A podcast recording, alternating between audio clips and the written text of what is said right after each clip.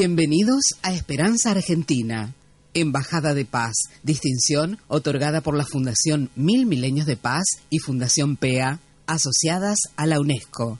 Programa independiente, constructivo, preventivo, de amplio espectro. Desde 2002, difundiendo la excelencia argentina. Creado, producido y conducido por Marisa Patiño, embajadora de paz. Esperanza Argentina y su CEO, Marisa Patiño, certificadas desde el 2013 por ONU, Mujeres Latinoamérica y el Caribe, para campaña Únete, del secretario general Naciones Unidas para empoderar a la mujer niña. Esperanza Argentina y su CEO, Marisa Patiño, desde el 2015, miembro honorario institucional de Naciones Unidas de las Letras.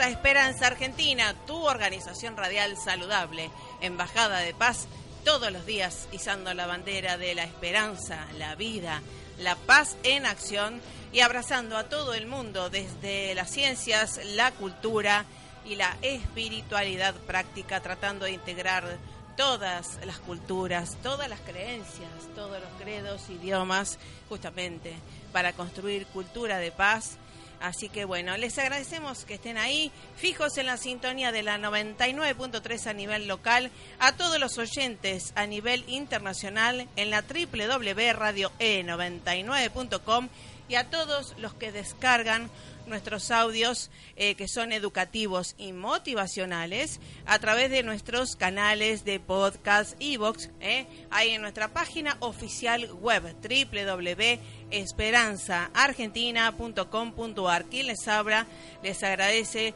les habla por supuesto Mari Zapatiño, directora y productora de Esperanza Argentina, embajadora de paz a su servicio, al servicio de la humanidad. Les agradezco por supuesto a nuestro partener, el operador, el licenciado Luis Fonticelli, leyendo nuestra hoja de ruta. Y por supuesto en el día de hoy tenemos un invitado especial desde Estados Unidos en directo, el doctor Alberto Rojo nos va a hablar sobre la física cuántica y Borges, Borges y la física cuántica esto que está tan en boga y que nuestro querido escritor Jorge Luis Borges, ya también desde la literatura en el Aleph, Em, ya tenía una hacia la previa, ¿verdad? Y esto que es tan bello, que es la física y las matemáticas para nosotros, porque nos ayudan a pensar mejor. En esto de pensar mejor les quiero agradecer a todos, ¿eh? a todos a nivel internacional, nacional, latinoamericano. Eh, el apoyo a Esperanza Argentina, porque saben que desde el 2002 estamos brindando herramientas valiosas para tu bienestar y el bienestar de la humanidad y priorizamos la excelencia y la grandeza integral, no solo académica, sino a nivel gestión. Por tal motivo, a partir de enero de este 2016, hemos decidido trabajar solo en nuestros proyectos propios, el tenis por la paz, eh, un curso de milagros eh, y los seminarios para superarte. Por eso, eh, solo colaboraremos y colaboramos con campañas de organizaciones serias, con trayectoria en transparencia y con el bien común y humanitario, ¿sí? Que no pidan dinero. No podemos porque nosotros trabajamos todos ad honorem y cedemos nuestro tiempo, nuestra capacitación y nuestros conocimiento también con esta de convicción que sí se puede, ¿sí? Así que esto va para todo el mundo agradeciéndoles que sepan valorar el tiempo que les cedemos para que puedan compartir su excelencia. Vamos al tema musical que les traje, que justamente está interpretado por el doctor Alberto Rojo, físico, ¿verdad? Eh, que es un docente de la Universidad de Estados Unidos, también es músico, escritor, artista. Entonces esto de la ciencia y el arte son una realidad, que ya lo vamos a sumergir dentro de un ratito, después del tema musical que les traje, el doctor Alberto Rojo tocando guitarra. A ver.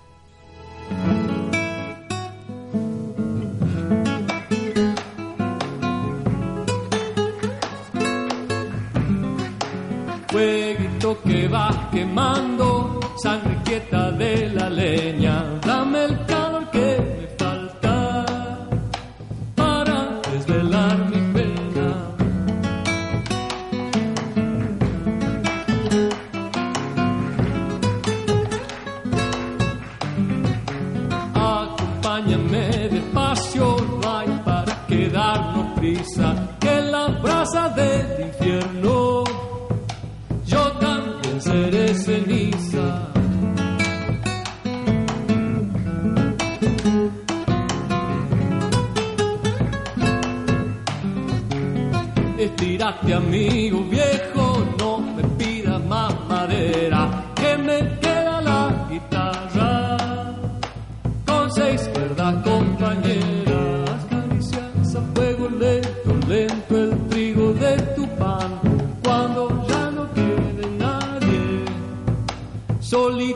solito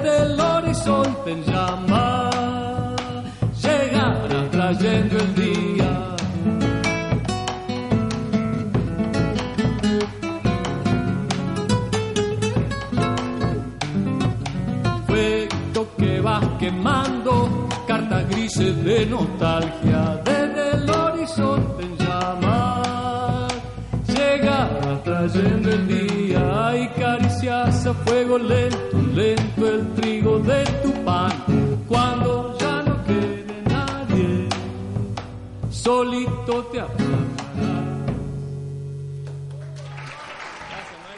Bien, con este aplauso lo vamos a, eh, a recibir. Ahí está. Escuchamos esta guitarra. Sí, es un argentino, eh, un científico argentino haciendo patria en el exterior, docente en la Universidad de Oakland, ¿sí? Eh, le damos la bienvenida. Me doy, digamos, me subo, eh, me pongo de pie para recibirlo al doctor Alberto Rojo. ¿Cómo le va, doctor? ¿Cómo te va, Marisa? No, no es para tanto, pero bueno. Ah, pero gracias. bueno, hace bien hacer un poco de gimnasia. Ah, bueno, sí, por eso sí, las sentadillas nunca vienen mal. Exactamente, así que bueno, este, qué bien esto de la guitarra, el arte eh, y el folclore, doctor Alberto Rojo, ¿eh? Sí, qué bueno que, que te guste, es algo que a mí me, me encanta y que me acompaña siempre. Así es, gracias por estar nuevamente con nosotros y que justamente, bueno, tenemos adolescentes cerca, desde tenis y demás, y a también pequeños científicos, ¿no? Eh, que te siguen desde tu física en la vida cotidiana y ahora también con este o de Borges y la física cuántica. Qué interesante. Cuéntanos un poco, eh, además de esto, cómo nació eh, la pasión por la física y también por esto de la, la música, que tiene tanto que ver el arte y que decía por ahí uno de los este, físicos que hemos leído también, esto que tiene que ver con la belleza, ¿no? De las ecuaciones matemáticas, si no, no, digamos, no, no tiene eh, valor, digamos, lo, valioso es la belleza, ¿no es cierto? Cuéntanos un poco.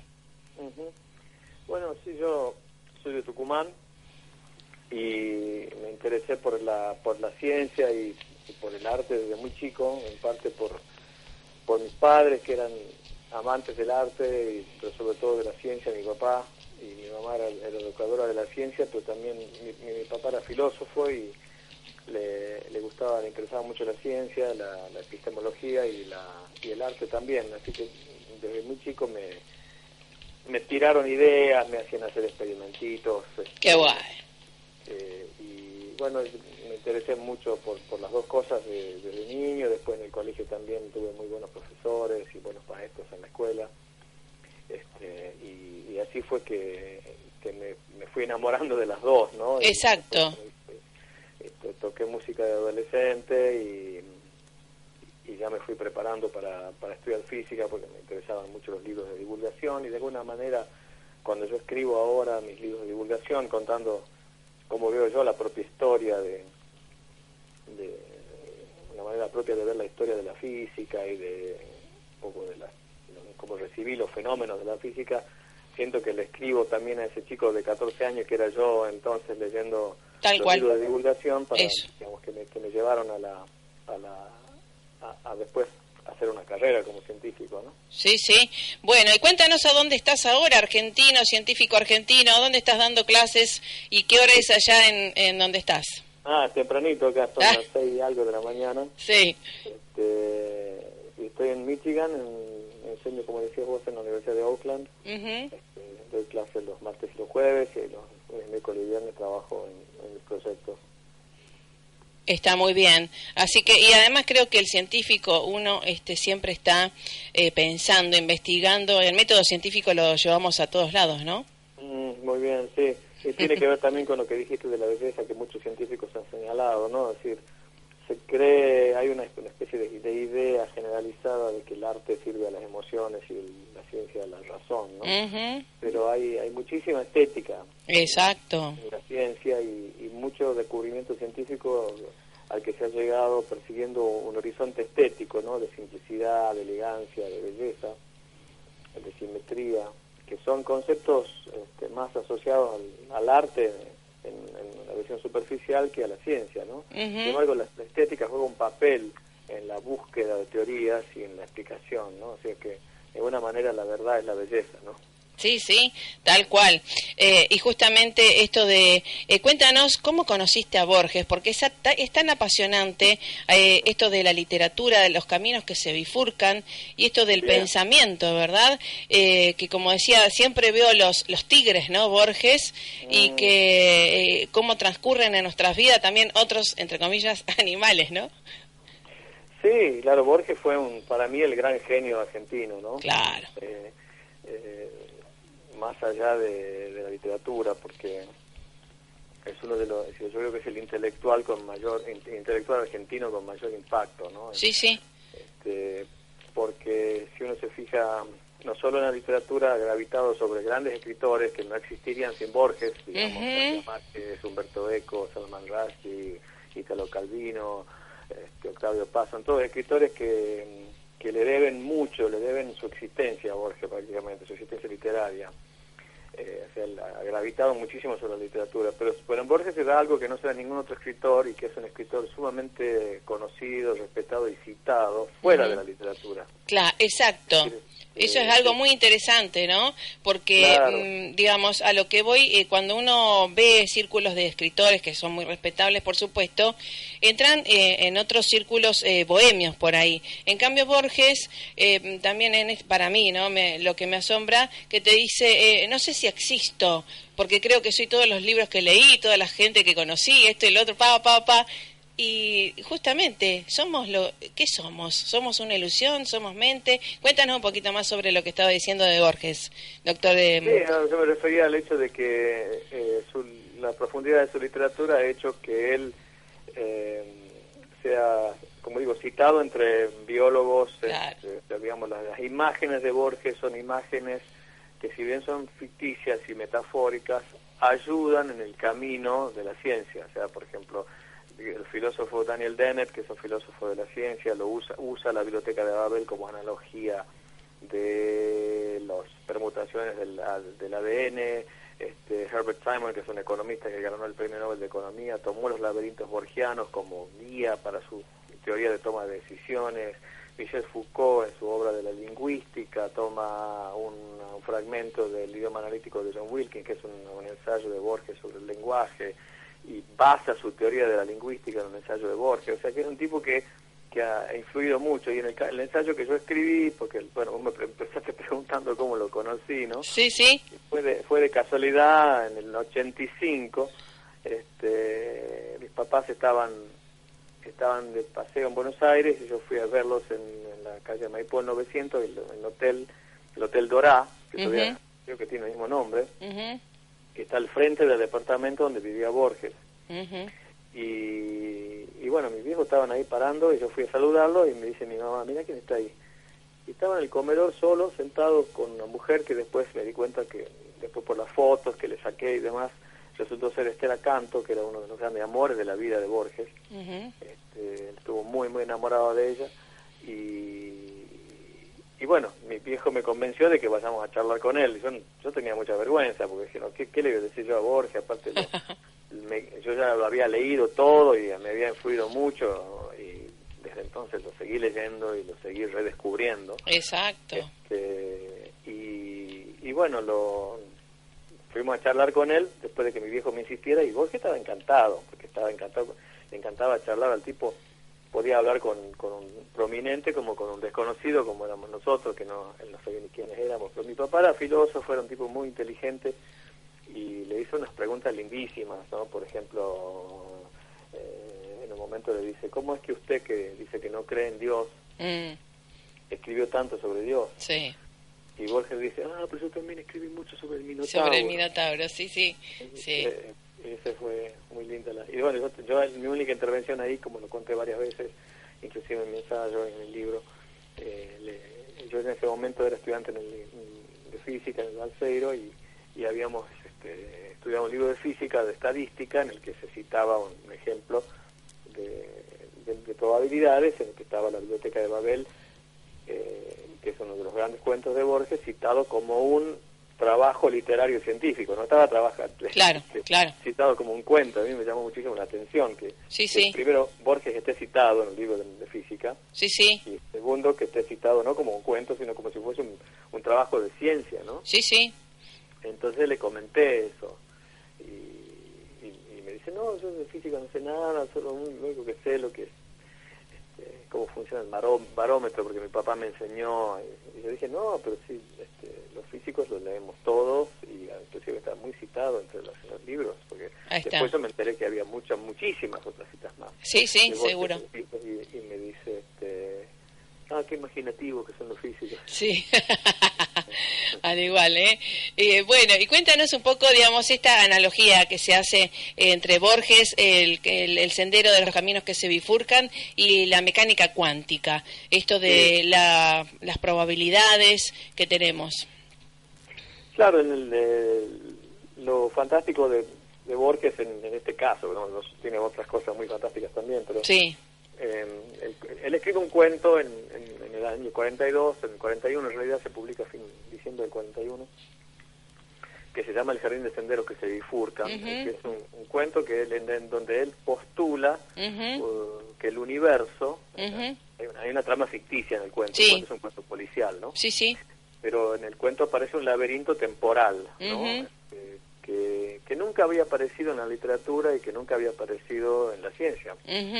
Lo inventa, inventa, había, había, indicios anteriores, pero él lo, lo, lo, eh, lo explicita de una manera este, muy precisa y que es un, laberinto, el universo, según él, es un laberinto temporal que tiene ramificaciones, es el jardín de sendero que se bifurcan. Y se, eh, eh, cada vez que uno toma una decisión, se crean universos.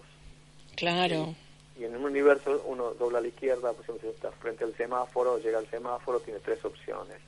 Seguir hacia adelante, doblar a la derecha, doblar a la izquierda. Este, decide doblar a la izquierda. Bueno, resulta que hay otro universo en el que uno decidió doblar a la derecha y en otro siguió derecho, ¿no? Entonces ahí este, el universo está eh, replicándose en copias con distintas alternativas, tantas como este, tantas copias como alternativas hay antes de la decisión, ¿no?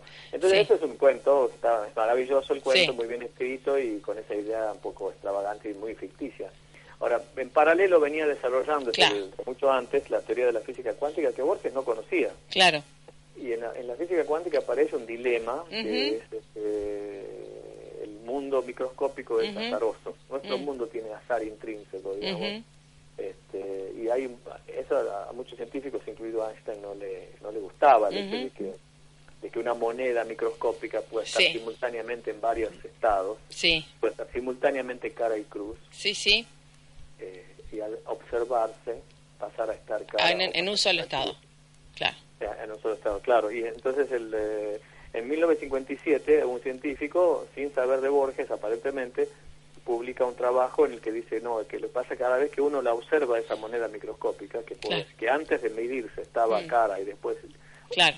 cara y cruz, Claro, simultáneamente. Al, al mo- al medirse, al Claro. observarse, pasa a estar cara o cruz. En ese momento el universo se replica en, en dos copias. En una estaba cara y todo está igual, salvo que la moneda cayó cara, y en otro todo está igual, salvo que la moneda cayó cruz. Sí, por, por eso eh, me hace acordar a esto de Einstein que dice, viste lo del tiempo, no es lo mismo estar eh, eh, 20 horas con alguien que, que estás bien, ¿sí? A estar un minuto con alguien que estás mal. Vamos a renovar la comunicación porque es apasionante, porque tiene que ver todo con todo, la ciencia, el arte. ¿Me traen el teléfono, sí? Y seguimos escuchando al doctor Rojo sobre Borges y la física cuántica, ¿sí?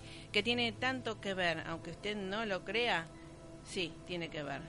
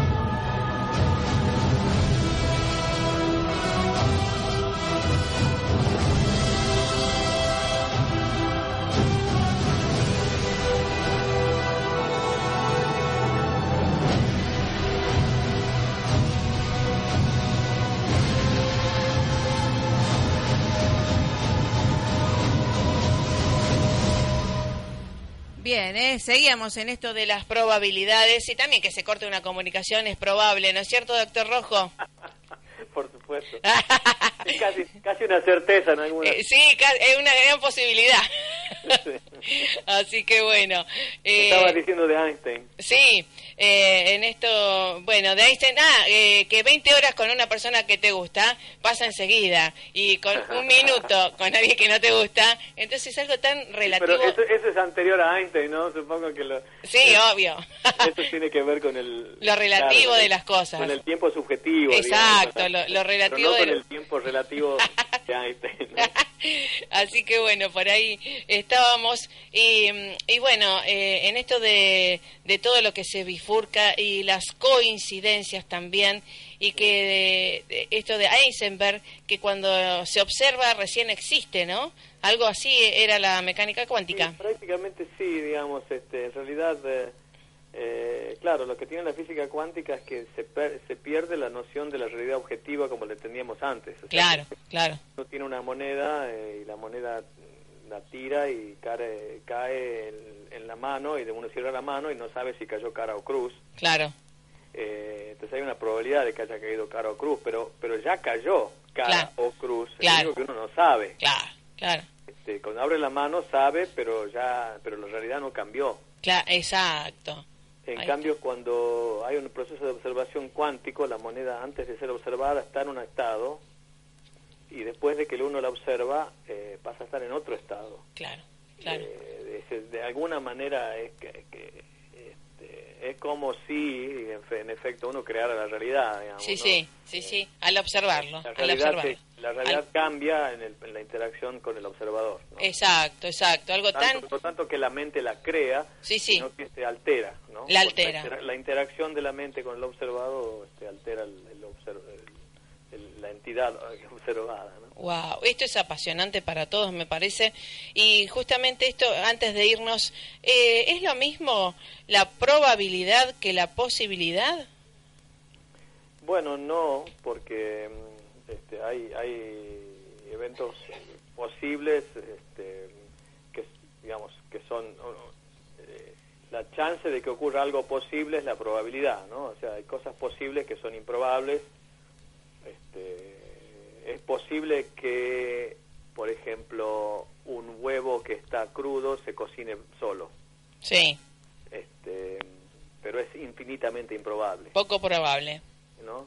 Pero no está, no es, si de alguna forma hay, hay un, es muy, muy improbable que de pronto algo que está frío se caliente solo, porque puede ser que las moléculas de afuera Sí, sí, se agitan. toquen, ¿no? Este, o sea, son, son eventos estadísticamente infinitamente improbables, pero Ajá. es posible. ¿no? Sí, o sea, sí. las cosas, hay cosas que las leyes de la física no prohíben, pero que estadísticamente son son muy, muy, muy poco probables. Digamos. Es posible que yo me gane cinco veces la lotería en mi vida, Sí, pero No. es poco probable. pero es muy poco probable. Y, más si no juega. Y más si no juego. No, si no juego es imposible. Exacto, claro, ahí está, ahí está. pero Bueno. si juego es probable. Ahí está.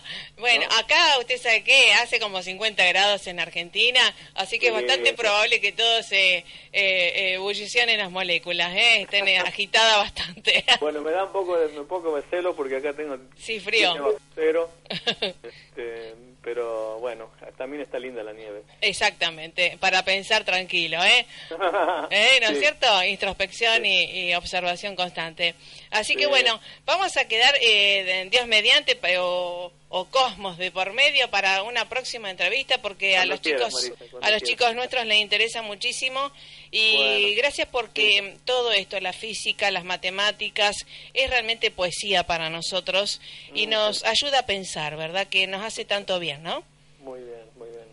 Bueno, cuando quieras eh, seguimos esta conversación. ¿Cómo no? Bueno, saludos a, a toda la familia, a todos los proyectos y a las partículas que andan dando vuelta por ahí. Y para vos y los tuyos. Bueno, hasta la próxima. ¿eh? Gracias Claro por su bien. genialidad y representar también a los argentinos en el mundo. Bueno, nos vamos. Gracias, gracias. Buen fin de. Chau, chau.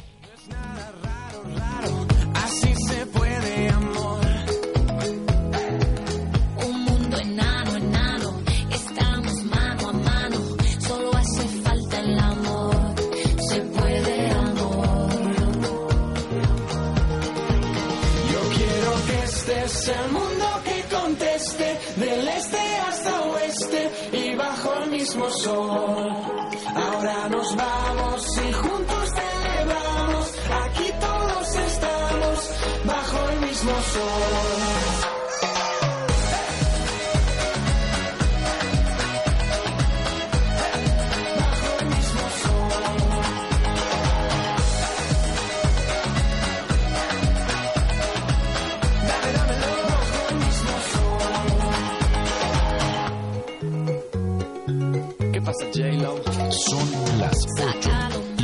17 minutos.